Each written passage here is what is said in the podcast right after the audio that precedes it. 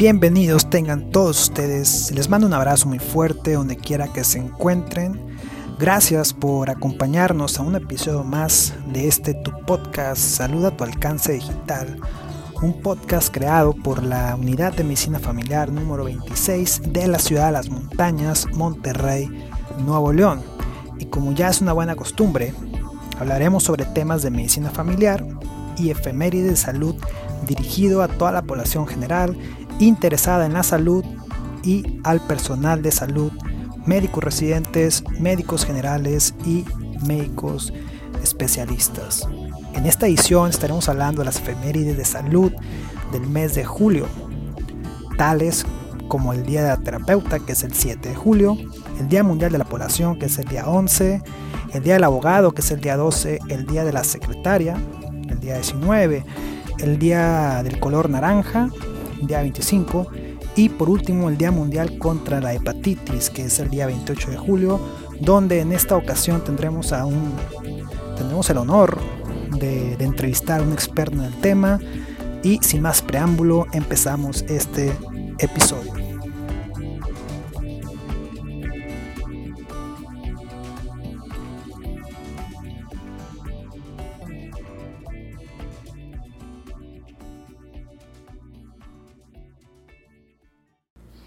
El Día del Terapeuta Físico en México se celebra cada 5 de julio en honor a la labor que realizan todos aquellos fisioterapeutas acreditados en el país.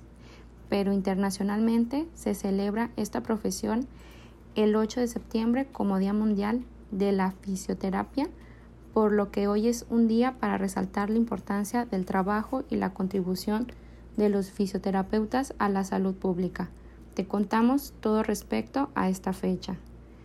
Debido a que en nuestro país durante los primeros años de la década de los 50 hubo una fuerte epidemia de poliomielitis, hubo la necesidad de rehabilitar a quienes quedaron con secuelas y fue el Hospital Español quien innovó en nuestro país las terapias físicas de rehabilitación.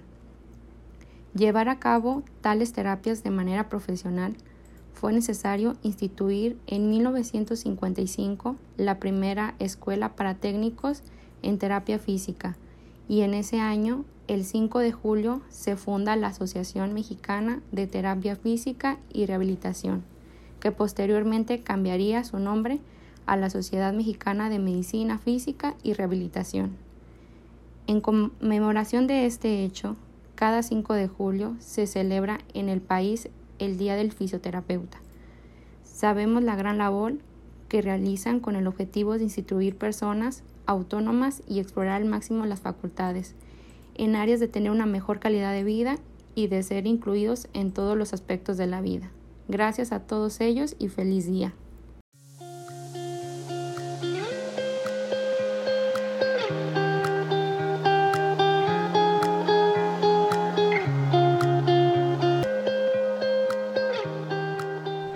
11 de julio, Día Mundial de la Población. En 1989, la ONU estableció el 11 de julio como el Día Mundial de la Población. Esto con la finalidad de concientizar sobre las cuestiones relacionadas con la población, entre ellos el acceso a las oportunidades. Mide, a través de sus programas sociales, y contribuye a mejorar las condiciones de vida en tiempos vulnerables por condiciones sociales o de discapacidad. En este segundo año de la COVID-19 nos encontramos en un punto intermedio. Mientras unas partes del mundo emergen de las profundidades de la pandemia, otras se encuentran aún en plena batalla contra el coronavirus, ya que el acceso a las vacunas sigue siendo para muchos lugares del mundo una realidad inalcanzable. La pandemia ha dado lugar a una merma en la efectividad de los sistemas de atención sanitaria, de manera particular en la esfera de salud sexual y reproductiva, si bien las personas que tienen acceso a los servicios de salud sexual y reproductiva históricamente retrasan la procreación en tiempos de incertidumbre o crisis económica, se prevé que las interrupciones en el suministro de anticonceptivos, combinada con los bloqueos, provoque un notable aumento de los embarazos no planificados entre las personas más vulnerables. Según las investigaciones realizadas por el Fondo de Población de las Naciones Unidas en marzo de 2021, se estima que 12 millones de mujeres sufrieron interrupciones en los servicios de planificación familiar. La pandemia también expuso y exacerbó las desigualdades basadas en el género. La violencia de género aumentó durante los bloqueos, al igual que el riesgo de matrimonio infantil y de mutilación genital femenina, ya que se interrumpieron los programas para abolir las prácticas nocivas. La tasa de participación de las mujeres en la fuerza de trabajo también se redujo de manera significativa. Se eliminaron sus empleos, a menudo de bajos salarios, o bien aumentaron las responsabilidades de cuidar de los niños que aprenden a distancia o de las personas mayores que viven en casa, lo cual desestabilizó su situación económica de manera inmediata, pero también a largo plazo.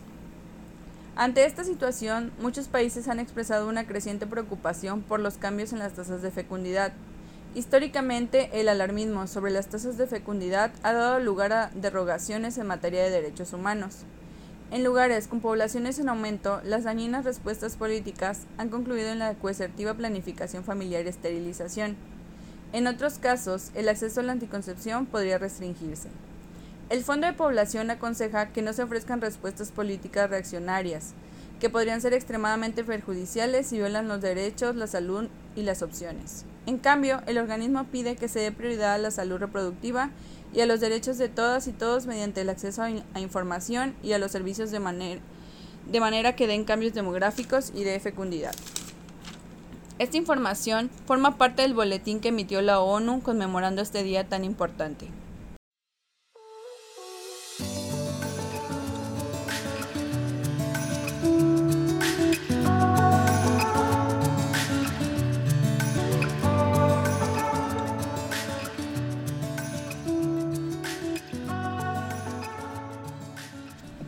12 de julio, Día del Abogado. En el marco de la celebración del Día del Abogado, expresamos nuestras felicitaciones y reconocimiento a todos los juristas que laboran en cortes, juzgados e instituciones de medicina legal y ciencias forenses por su vocación de servicio público con rectitud, integridad e imparcialidad. Al estar sus acciones enmarcadas bajo el absoluto respeto y cumplimiento de la ley, garantizan que todo accionar administrativo y pericial de la institución se apegue a las normas jurídicas. ¿Cuál es la importancia de la medicina legal en el campo médico? Cada médico debe de confrontar la realidad de ser denunciado por mala práctica médica y debería saber qué esperar si llega a suceder esta situación. El desconocimiento de las normas legales y los principios éticos en la práctica médica no los exime de responsabilidad en los tribunales. Dentro del plan de estudios de la carrera de medicina, existe la asignatura de medicina legal, que es la única materia que puede y debe proporcionar tales conocimientos, pero es necesario razonar qué significa la medicina legal, así como su diferencia con la medicina forense, con la cual se ha establecido una gran similitud entre ellas. Día a día vemos cómo los médicos se ven inmersos en problemas médico-legales, por situaciones éticas y por incumplimiento de guías técnicas y normas jurídicas que competen a la enseñanza de la medicina legal y no a la medicina forense, además de las comparecencias con acusados o designados por alguna de las partes como peritos. Por ello, se deben precisar los conceptos para que no existan incoherencias entre, los, entre lo que los médicos tienen que saber de acuerdo a lo que es esta materia y lo que se necesita conocer para el adecuado ejercicio de la práctica médica y se debe garantizar un correcto aprendizaje de sus deberes éticos y jurídicos para consolidar la certeza de una práctica segura en su ejercicio profesional médico. Porque la ignorancia no es una defensa ante la ley. En la práctica, el conocimiento médico y el entendimiento de la ética y las leyes garantizan su seguridad jurídica al tomar decisiones durante su ejercicio profesional.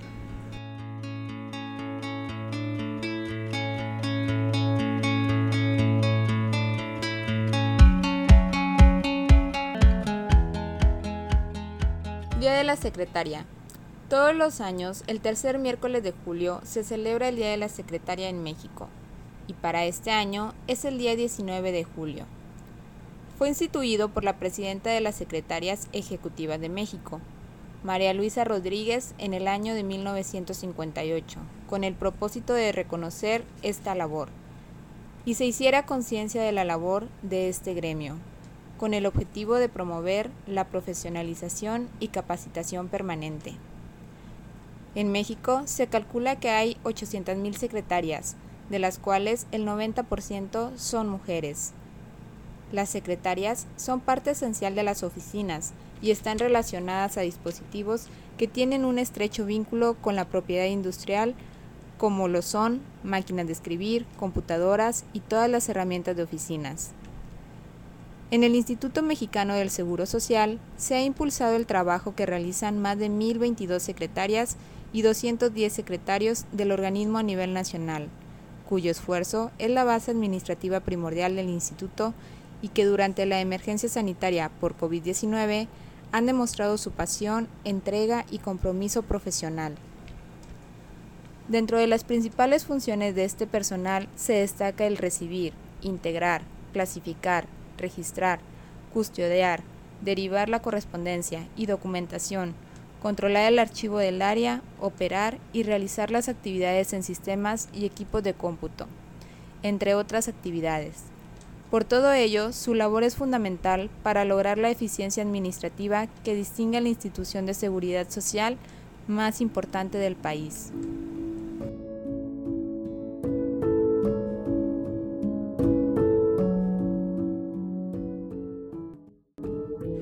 25 de julio, Día Naranja. Es un día que se celebra con el propósito de generar conciencia y prevenir la violencia en contra de las mujeres y las niñas. En todo el mundo normalmente se celebra el 25 de noviembre y se conoce como el Día Internacional para la Erradicación de la Violencia contra la Mujer. Este fue decretado por la ONU en 1999.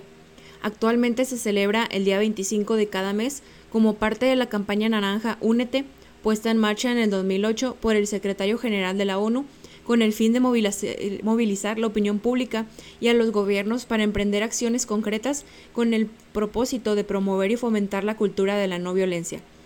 Todas estas acciones son importantes por las cifras tan altas de violencia que se muestran en nuestro país. Mientras el mundo se recluía en sus hogares debido a las medidas de confinamiento implementadas para contener la pandemia del 2019, los informes mostraban un alarmante aumento de la ya existente pandemia de violencia contra la mujer. Alguna de las cifras alarmantes y por las que hay que tener en cuenta este día es que por año 64.000 mujeres y niñas son asesinadas por día. Hasta el 43% de las mujeres en nuestro país ha enfrentado agresiones por parte de su esposo o pareja, y el 53% ha sufrido algún tipo de violencia ejercida por alguien distinto a su pareja. Algunas actividades que podemos hacer desde nuestro hogar y que son sencillas de realizar para recalcar la importancia de la prevención y eliminación de la violencia en contra de la mujer son tan simples como invitar a las personas de nuestro alrededor, ya sea en la casa, en el trabajo, etcétera, a que usen alguna prenda color naranja, usar distintivos, moños naranjas, adornar los lugares públicos como el trabajo, universidades, calles, parques con motivos naranjas e informar por medio de redes sociales a la población el objetivo de este y brindar datos sobre la situación y el impacto que tiene la violencia en contra de la mujer. Por todo lo anteriormente mencionado, es que es de suma importancia conocer este día. Es una oportunidad para sumarse al llamado de la no violencia en contra de la mujer y así contribuir a la construcción de un mundo libre de discriminación, desigualdad y otros actos de violencia hacia todas las mujeres.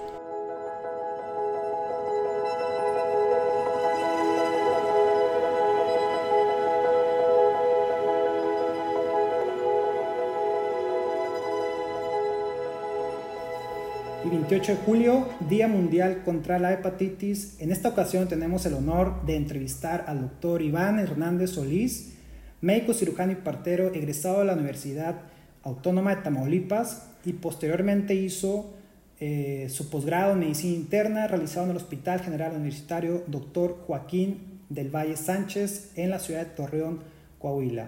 Posteriormente hizo la subespecialidad en gastroenterología en el Hospital Juárez de México y actualmente se encuentra realizando una alta especialidad eh, como residente de endoscopía gastrointestinal avanzada en el Hospital General eh, eh, Manuel G. González. También es certificado por el Consejo Mexicano de Gastroenterología Y bueno, en esta ocasión nos gustaría hablar acerca del tema de la hepatitis, que es una enfermedad obviamente que nos, nos importa mucho tocar este tema, más que nada para la población que esté un poco enterada acerca de toda esta cuestión de, esta enfermedad que nos aqueja mucho a la población mexicana. Y pues empezar preguntándole, doctor Iván, acerca de la hepatitis, primeramente, ¿qué es en sí como definición, qué es la hepatitis?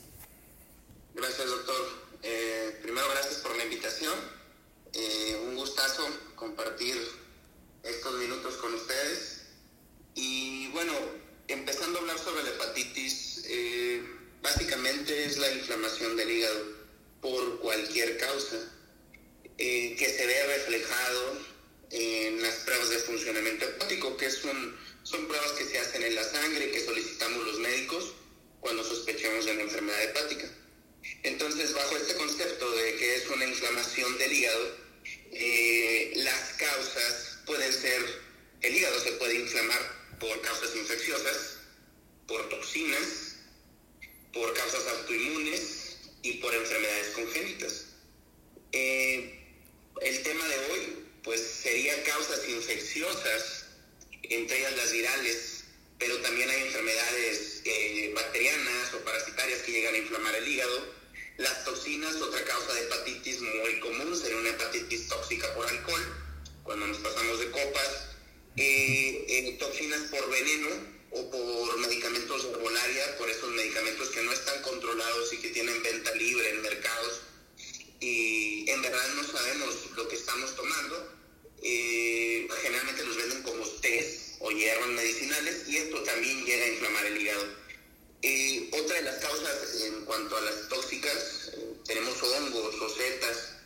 Hay muchas personas que se dedican a recolectar hongos y para autoconsumo y personas eh, que no están acostumbradas a esta recolección y que no saben diferenciar entre un hongo bueno y un hongo malo, también llegan a presentar intoxicación por este tipo de alimentos y consecuentemente tener una hepatitis. Eh, y por las últimas las causas, pues la autoinmune, que pues básicamente la autoinmune es un error de nuestro sistema inmunitario. y yo le platico a mis pacientes que es uh, nuestro cuerpo ataca a nuestro cuerpo.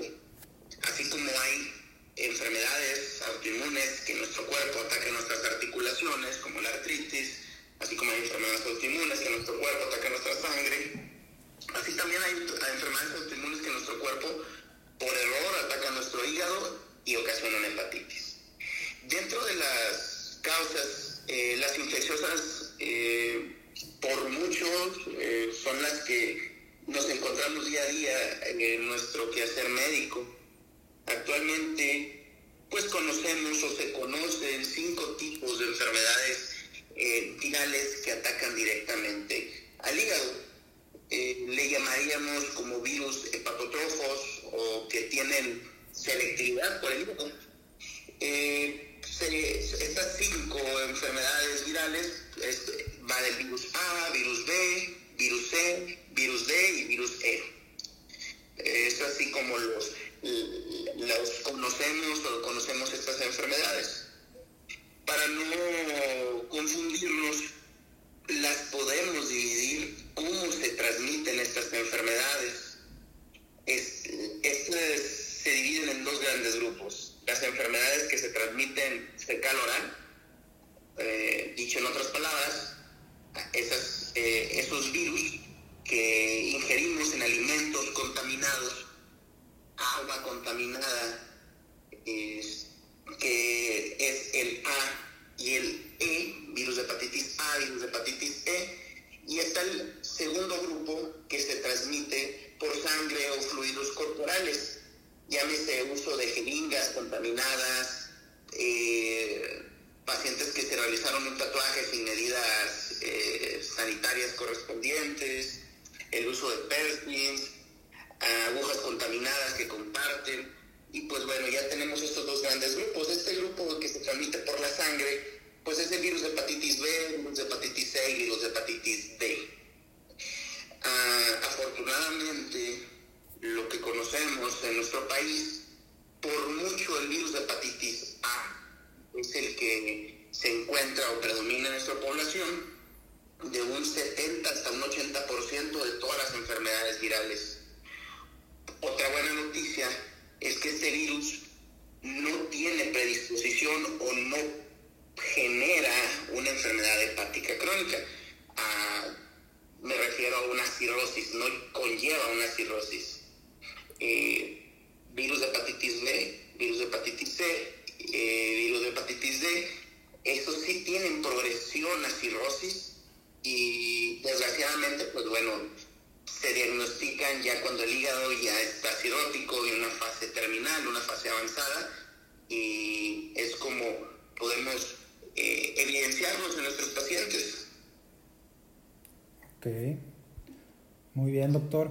Eh, bueno, ya una vez que la enfermedad se presente, eh, ¿cómo podemos nosotros, o bueno, la población en general, eh, cuáles son más bien las, los síntomas que podrían presentar, en este caso, si un paciente es, es, es, infectado por la hepatitis, ya sea A, B o C, dependiendo la causa? ¿Cuáles serían los síntomas donde dices tú, sabes qué, tengo que ir a hacer un chequeo porque, pues, quizás tenga algo, ¿no? Como por así decirlo.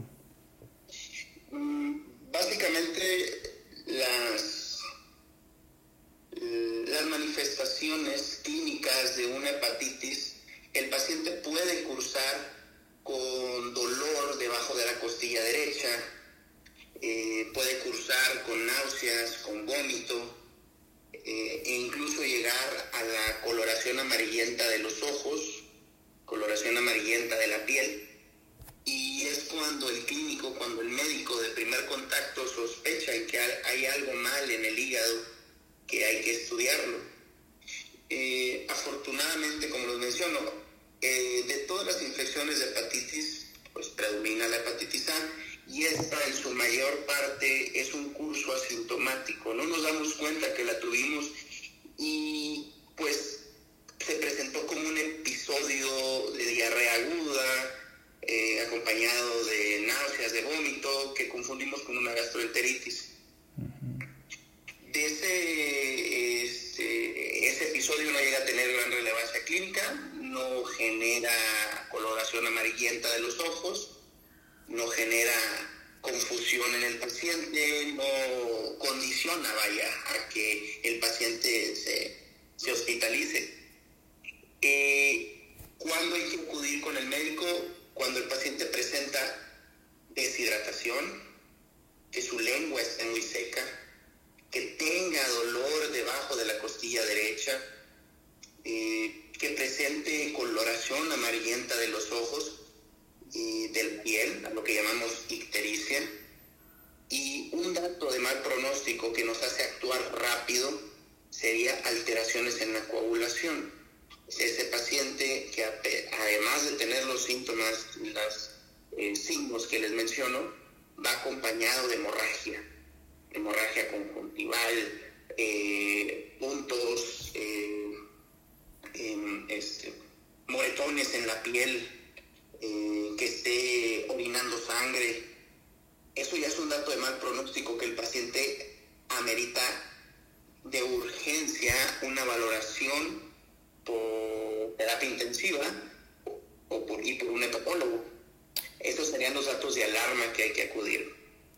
Ok, muy bien. Ya que, bueno, sabemos, ¿no? Que por default el, el hígado es uno de los órganos de que mayor función tiene en nuestro cuerpo, ¿no? Entonces me imagino que por el hecho que ahí se crea la síntesis también de los factores de coagulación, eh, pues está alterado, ¿no? El funcionamiento de, de, del mismo y pues por ello me imagino que por eso también las hemorragias. Eh, doctor, me gustaría saber, una vez que ya en sí el servicio de gastroenterología eh, confirme en sí el diagnóstico de la hepatitis, ¿cuál sería el manejo de ustedes? ¿Cuál sería el manejo de tratamiento eh, en, este, en esta enfermedad? Va, el manejo va muy ligado a identificar la causa. Cuando llega un paciente con nosotros, independientemente de la edad, con datos de hepatitis eh, en laboratorios eh, bioquímicos con una elevación de transaminasas, que son las claves de funcionamiento hepático.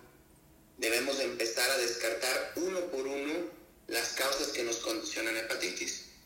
Eh, vamos a hacer una un interrogatorio exhaustivo con el paciente, si no lo permite, y con los familiares, descartar que haya consumido eh, cualquier tipo de droga, veneno, alcohol, hongos, medicamentos eh, para bajar de peso o herbolarias, esos medicamentos mágicos que nos prometen eh, resolver nuestra vida con tres o cuatro test. Y por último, hacemos un panel viral completo. Debemos de realizar uh, anticuerpos para virus de hepatitis C, uh, para virus de hepatitis A, para virus de hepatitis D y antígenos para virus de hepatitis B. Una vez identificada esta causa, valoramos el estado integral del paciente y si el paciente eh, se cuenta con uh, un dato de mal pronóstico, como les mencionaba, si el paciente llega desorientado, si el paciente no reconoce a sus familiares, si el paciente viene sangrando y aparte con datos de hepatitis, a ese paciente se le canaliza a un, a un hospital de tercer nivel donde pueda ser protocolizado para un trasplante. Esto en el peor de los casos. Generalmente nuestros pacientes en el servicio de gastroenterología eh, les damos tratamiento de sostén. ¿Cuál es el tratamiento de sostén? Los ingresamos, los, mantenemos hospitalizados 3, 4, 5 días, eh, se les hidrata a los pacientes, si tienen náuseas se les da un eh, medicamento para el vómito, si llegan a tener fiebre se les da un antipirético, pero es básicamente mantenimiento, tratamiento de sostén y estarlo vigilando de que no evolucione eh, o que no empeore la salud del paciente y que pueda beneficiarse de un traslado a tercer nivel. Ok, excelente, doctor. Eh, bueno, vamos a hablar un poquito acerca de la prevención, doctor. Digo, esto obviamente es prevenible. Digo, nosotros como médicos de primer nivel eh, siempre inculcamos a la población acerca de la prevención, acerca de la promoción a la salud. Tenemos obviamente vacunas, ¿no? Tenemos, ya existe obviamente la vacuna de, contra la hepatitis A, tenemos también en nuestro sistema nacional de vacunación eh, la vacuna contra la hepatitis B. Eh, mucha gente, obviamente, y más hoy en día con lo de la enfermedad del COVID y demás, hay gente que pues no, no, no está bien informada acerca de la vacunación, que si sí, que si no, que ayuda, que no ayuda. Eh, usted, experto en la materia, díganos un poquito acerca de la vacuna de, de para prevenir esta enfermedad. Si, si ayuda en sí, eh, usted lo recomienda, eh, un poquito acerca de, de, la vacunación contra la hepatitis B. Eh, bueno, tenemos, sí, hay vacuna para virus de hepatitis A. Eh, aún no se encuentra en el cuadro de, de vacunación, el esquema de vacunación en Secretaría de Salud o en IMSS, pero se puede conseguir en México eh, la vacunación eh, la vacuna tiene un costo aproximado entre 800 a 1000 pesos en hospitales privados y se puede empezar a vacunar al paciente de los 12 meses en adelante. Eh, sí, es, sí, se, sí se recomienda. Eh, tenemos, uh, tenemos dos dosis. Una dosis y un intervalo de 6 a 12 meses se le da el refuerzo con segunda dosis con la vacuna. Eso es en cuanto al virus de hepatitis A. Y virus de hepatitis B, afortunadamente en nuestro país contamos con este esquema. Eh, lo tenemos dentro de nuestro esquema universal de vacunación, que es al nacer, a los dos y a los cuatro meses. Y pues es totalmente gratis. Eh, es una, en, en cuanto a pacientes embarazadas, es un riesgo-beneficio. Lo que se sabe es que la FDA, que es la el organismo en Estados Unidos que controla los medicamentos, eh, lo clasifica como un riesgo C a la vacuna de hepatitis A. ¿Y qué quiere decir esto? Que pues si la paciente eh, va a viajar a un país endémico o está en contacto con pacientes con virus de hepatitis A y la paciente no ha tenido virus de hepatitis A, pues es valorar riesgo-beneficio de administrarle la vacuna. Eh, en nuestro país, pues bueno, se considera endémico para virus de hepatitis A, desafortunadamente. Eh, tenemos, la OMS nos clasifica como país endémico y pues es un virus muy resistente en el medio ambiente, el, el, virus de hepatitis A. Este puede vivir en superficies, en objetos, en agua contaminada, en estanques, en criaderos eh, de mariscos y pues resiste altas temperaturas. El virus de hepatitis A resiste también puntos de congelación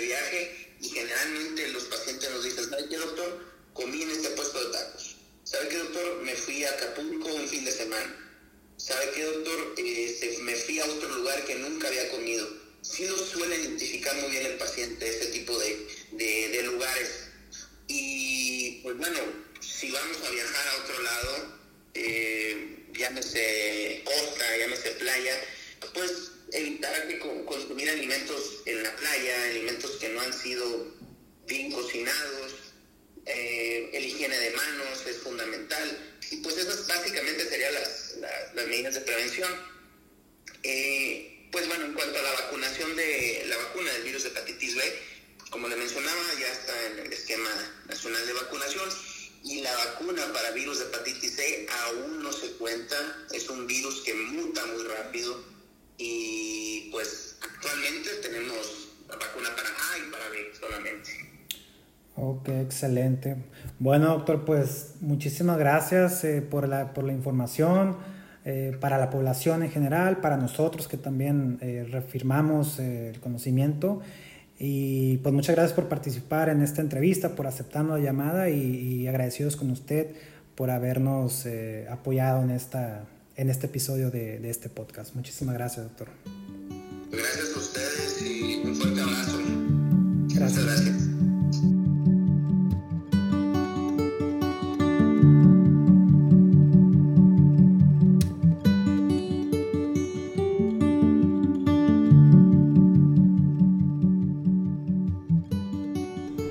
Durante la residencia de medicina familiar, como parte de nuestra formación, elaboramos un estudio de salud familiar.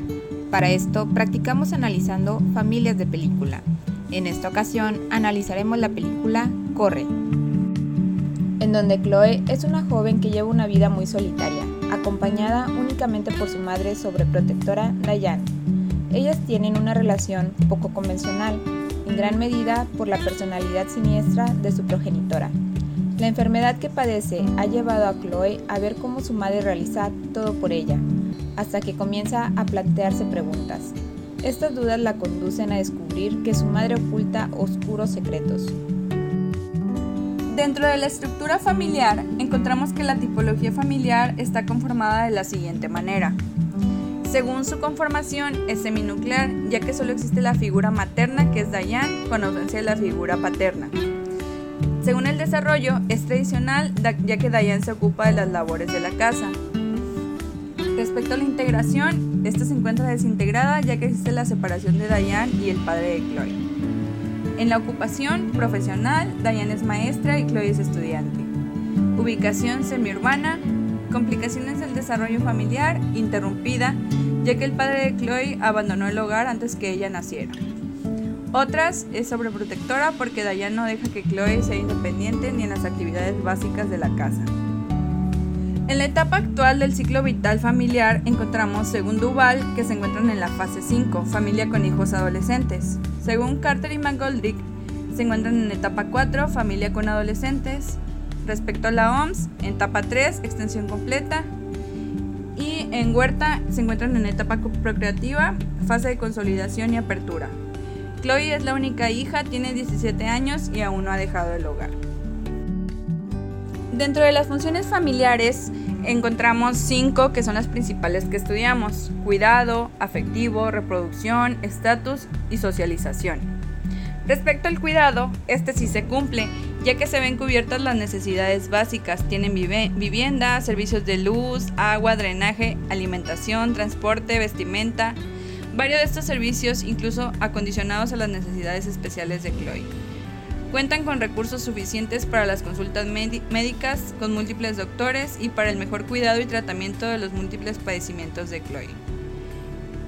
En lo afectivo, también se cumplen. La relación de Chloe con su madre es buena, tienen una comunicación directa, se expresan sus sentimientos, se hablan de manera cariñosa y se tratan con afecto. La reproducción se cumple parcialmente. Chloe aún no se realiza sus detecciones como toma de citología cervical debido a que no cumple con criterios, no tiene pareja y aún no inicia vida sexual activa. Dayan sí se realiza sus detecciones anuales, Papa Nicolau y exploración mamaria. No cuenta con método de planificación familiar debido a que no tiene pareja actualmente. El estatus, si se cumple, la familia es conocida en el vecindario, son visualizados como una familia cariñosa, donde su madre le da apoyo, cariño, amor y cuidados necesarios, y es exitosa ya que Chloe es percibida como inteligente y perseverante ya que aplicó para la universidad a pesar de sus padecimientos. En socialización, esta se cumple parcialmente. Chloe mantiene una buena socialización con su madre, sin embargo, no convive con nadie más. Al acudir a escuela en casa y no participar en actividades recreativas ni pertenecer a algún grupo. No tiene amigos con los cuales relacionarse, no tiene vínculos con nadie más.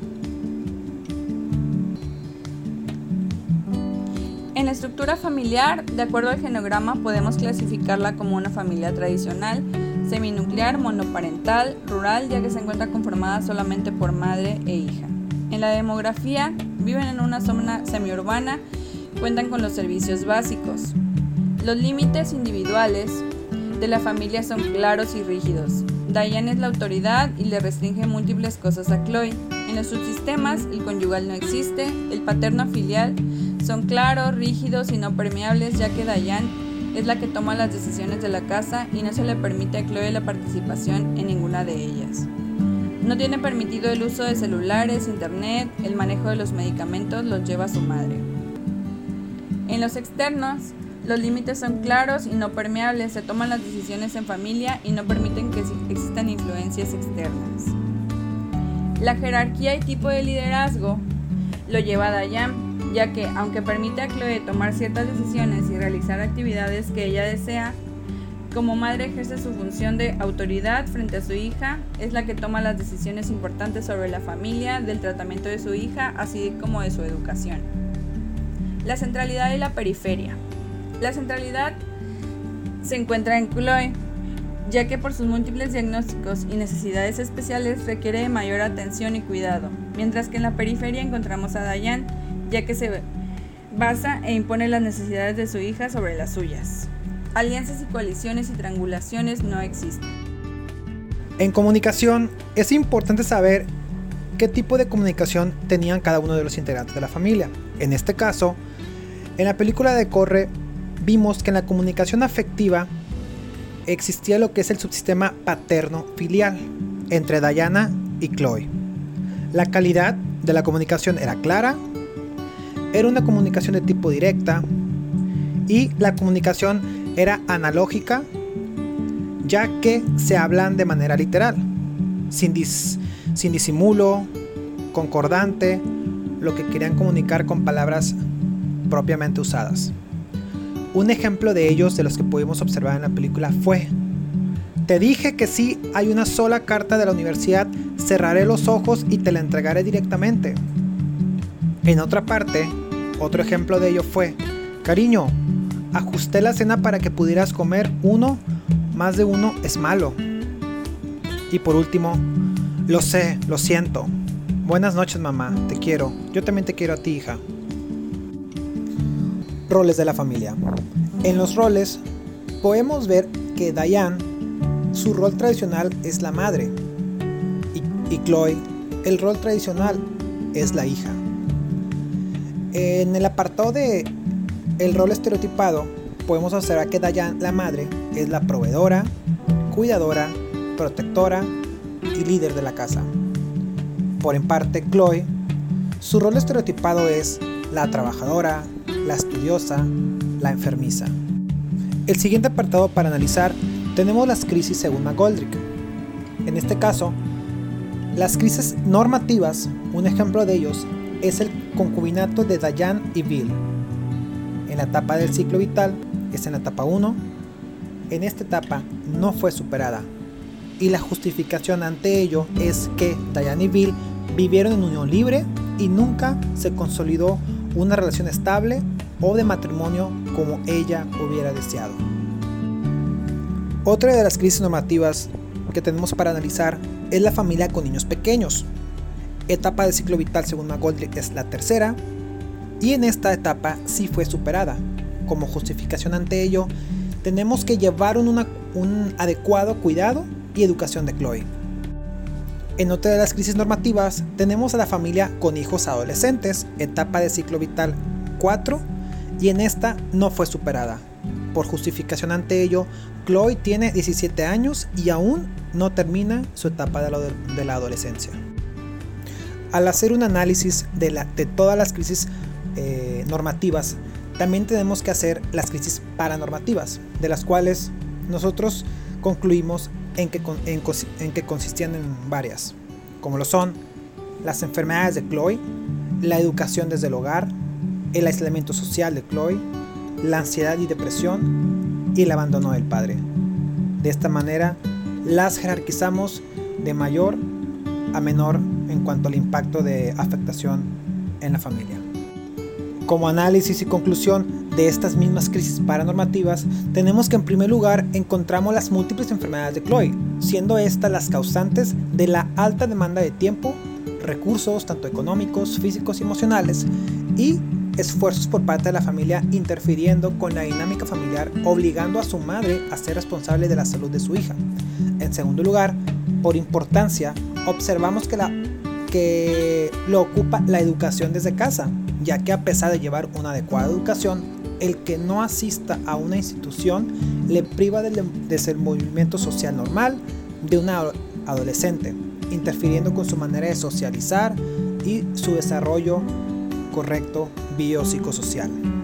En el tercer lugar, de la jerarquización de estas crisis paranormativas, el resultado fue encontrado en el aislamiento social, que a pesar de no ser un factor incapacitante o que ponga en riesgo la vida de Chloe, es uno de los principales desencadenantes de la ansiedad y la depresión que ésta presentaba. Cuarto lugar, encontramos la ansiedad y la depresión que al no ser una gravedad, la depresión mayor no tienen una gran repercusión en este caso. Y por último, en quinto lugar, encontramos el abandono del padre, al ser un evento que sucedió antes del nacimiento de Chloe y que no interfiere tampoco con su forma de vida ni sus emociones y no hay un significado tampoco importante.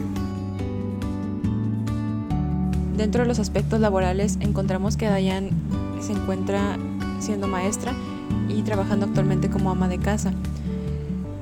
Se dedica a ser maestra por la mañana y ama de casa cuidadora de Chloe el resto del día.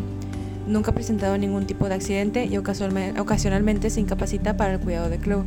Chloe es estudiante, se dedica a estudiar a tiempo completo y no ha presentado ningún tipo de accidente.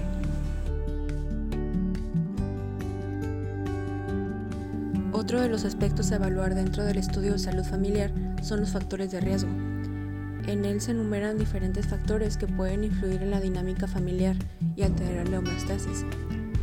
Se dividen en individuales, familiares y sociales, y dependiendo de lo que afecten es en lo que se van a clasificar. En lo individual encontramos en Chloe la discapacidad o paraplegia que padecía, la arritmia cardíaca, hemocromatosis, asma bronquial, la diabetes, síndrome mixto de ansiedad y depresión, el aislamiento social que presentaba y tener una madre sobreprotectora. En individuales tenemos eh, el síndrome del cuidador. En familiares, eh, familia centralizada al estar enfocada en Chloe, la ausencia de una figura paterna, falta de redes de apoyo, tener límites rígidos y en lo social el aislamiento social y la nula participación comunitaria.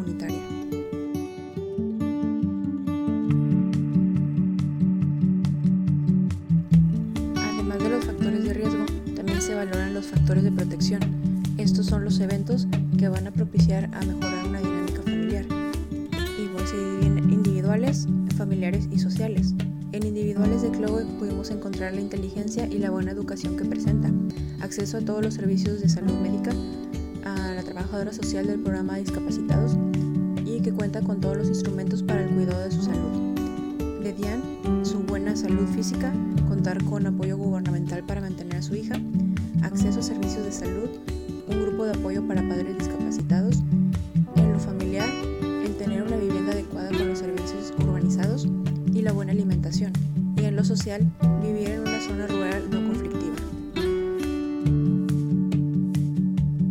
Dentro del estudio de salud familiar tenemos la aplicación de instrumentos para evaluar diferentes diagnósticos que encontramos en los pacientes.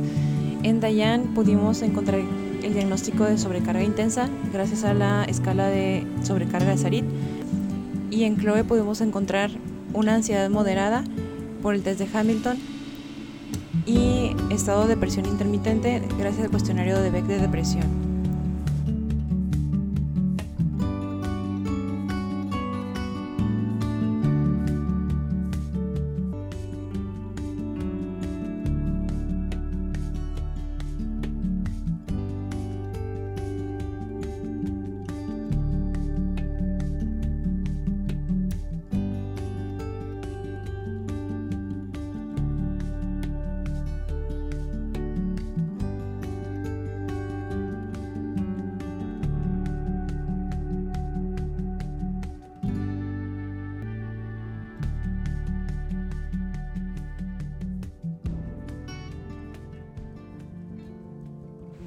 Ha llegado la hora de despedirse.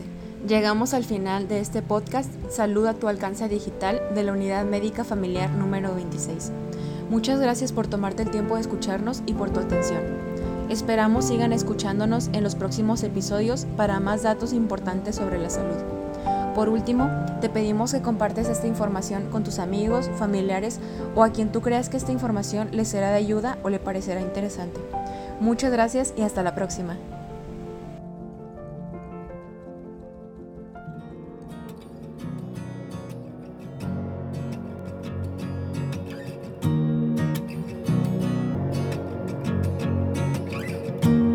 Ask myself what I miss more.